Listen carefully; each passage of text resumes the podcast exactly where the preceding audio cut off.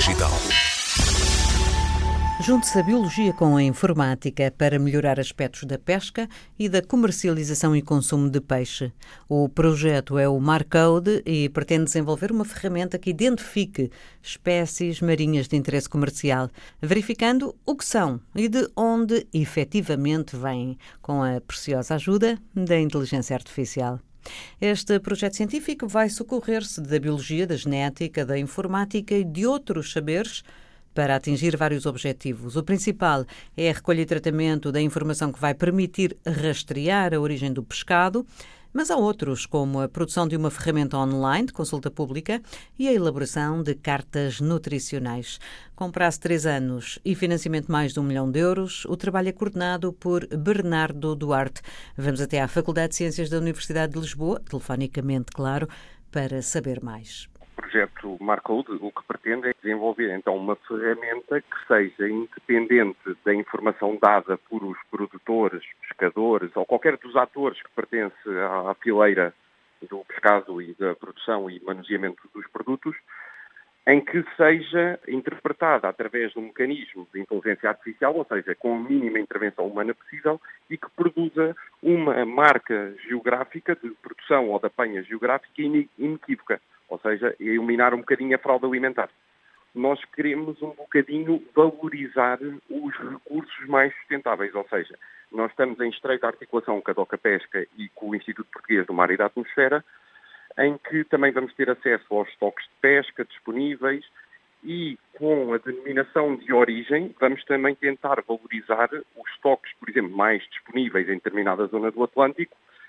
podem ou não ter até um valor nutricional mais apelativo ou menos apelativo versus outros locais da penha, ou, por exemplo, valorizar o pescado da nossa costa versus aquele que vem importado de outros lados. Portanto, às vezes há mais pressão sobre certos recursos mais sensíveis, simplesmente porque as pessoas, os consumidores, a procura, portanto, eh, contribui para essa pressão, estando outros recursos disponíveis que não são aproveitados. Exatamente, exatamente. É o exemplo, por exemplo, que nós temos da cavala. A cavala recentemente tem vindo a ser valorizada, o seu estoque está bastante sustentável, como uma alternativa viável, por exemplo, a peixe de consumo dito tradicional, como seja o carapau ou a, a sardinha, não tanto, mas outros peixes da, daquela, daquele género, e que, se olharmos para o valor nutricional dele, uh, podemos ver que não fica em nada aquém dos outros. Voltando então atrás à ferramenta científica e tecnológica, à inteligência artificial, no fundo, vamos passar a ter aqui ferramentas para saber que peixe é este e de onde veio? Exatamente. O que nós vamos tentar é, utilizando certos marcadores bioquímicos e elementares que, dos tecidos dos peixes apanhados em diferentes zonas,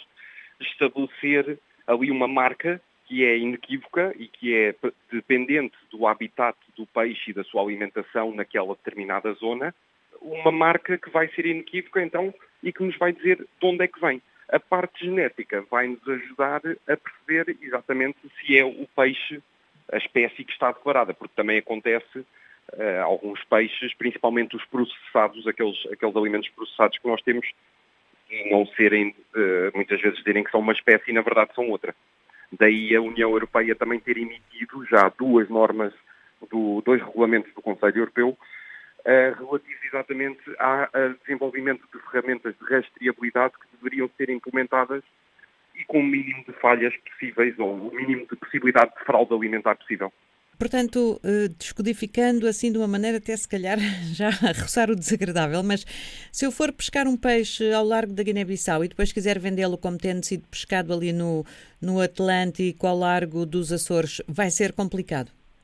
Uh, sim, sim, é bastante diferente. E nós temos aí, por exemplo, Existe muitas vezes no nosso mercado alguns peixes que são apanhados na nossa costa, mas na zona mediterrânica, por exemplo, e que só por aí são muito diferentes, por exemplo, da mesma espécie apanhada na zona atlântica. Basta olharmos para as águas. As águas do Mediterrâneo são mais quentes, há outro tipo de alimento para esse peixe e, portanto, eles vão ter assinaturas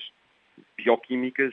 diferentes dos, da mesma espécie, por exemplo, do Atlântico Norte. Já hoje em dia se consegue perceber isto ou vai ser necessário ao projeto criar, digamos, uma grande base de dados para depois ter informação disponível para fazer esta análise? Inicialmente, a primeira parte uma vez que tem a abordagem da inteligência artificial e assim muito simplesmente o que a inteligência artificial precisa exatamente de início é uma base de dados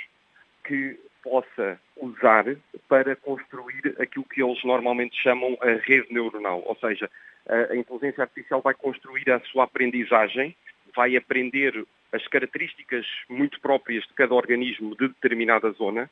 para que depois, quando lhe é dado, então, uma amostra incógnita, vá, um peixe que não se sabe de onde é que vem, ela produzir uma classificação com base nessa aprendizagem que foi feita da base de dados. Alguns dados nós temos até de, de outros trabalhos que vamos fazendo uh, com, com organismos marinhos, porque trabalhamos nisso há muitos anos, mas maioritariamente, e vamos aí estar aliados ao Instituto Português do Mar e da Atmosfera e também à DOCA Pesca, para ter exatamente organismos de vários pontos validados para criar essa base de dados inicial que vai ser necessária para que a inteligência artificial aprenda a distinguir os organismos e as, e as zonas da panha. Portanto, temos aqui uh, vários organismos uh, envolvidos. Uh, uhum. Falou do Instituto do Mar e da Atmosfera, da Doca Pesca. há também vários centros de, de, investigação. Qual é Exatamente. o seu? Eu pertenço ao MARE, ao Centro de Ciências do Mar e do Ambiente, que se dedica exatamente à investigação das ciências do mar. E depois estamos também em estreita colaboração com o BioEasy, o Instituto de Biosistemas e Ciências Integrativas,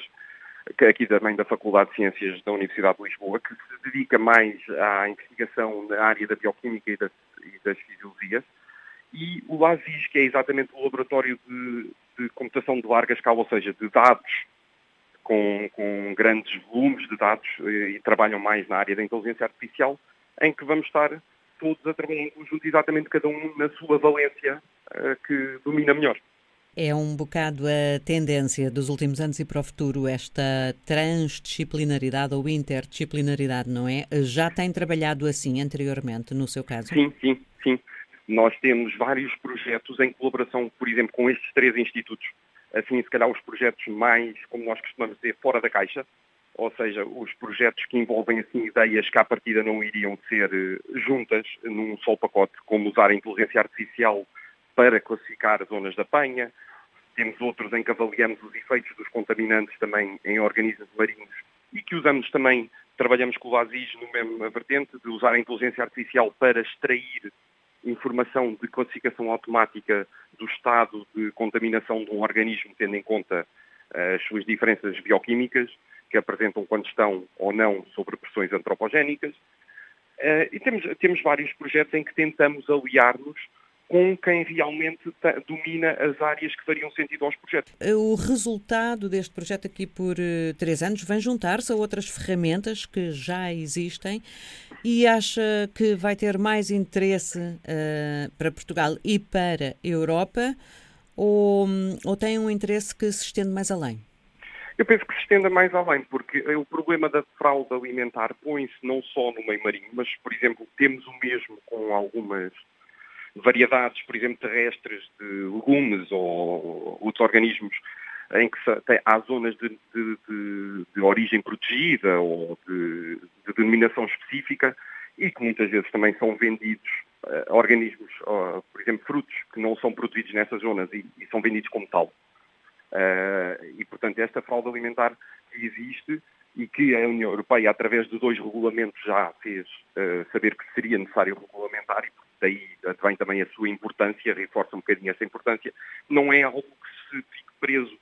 aos, aos alimentos da origem marinha, mas que tem também impactos e que lá está a ferramenta desenvolvida pode ser transformada e aplicada em outras áreas e não só no contexto nacional europeu, mas uma ferramenta deste género, neste caso vai ser calibrada para nossa, o nosso território, uma vez que vem do fundo do Mar 2020 que financia exatamente a investigação nacional, mas a ferramenta produzida e a metodologia produzida pode claramente ser aplicada em qualquer outro país, em qualquer outro continente, da mesma forma, ou seja, o procedimento que vai ser desenvolvido e validado poderá ser depois adotado por outros países. Bernardo Duarte, investigador do Centro de Ciências do Mar e Ambiente, está mesmo no início tem um prazo de três anos o projeto Marcode Portugal e a Europa querem poder averiguar com precisão e independência O que é e de onde vem cada peixe que chega ao mercado? Uma informação que poderá também vir a ficar acessível aos consumidores. Já são muitos os que se preocupam com a sustentabilidade e a informação fidedigna é condição indispensável para fazer as melhores escolhas.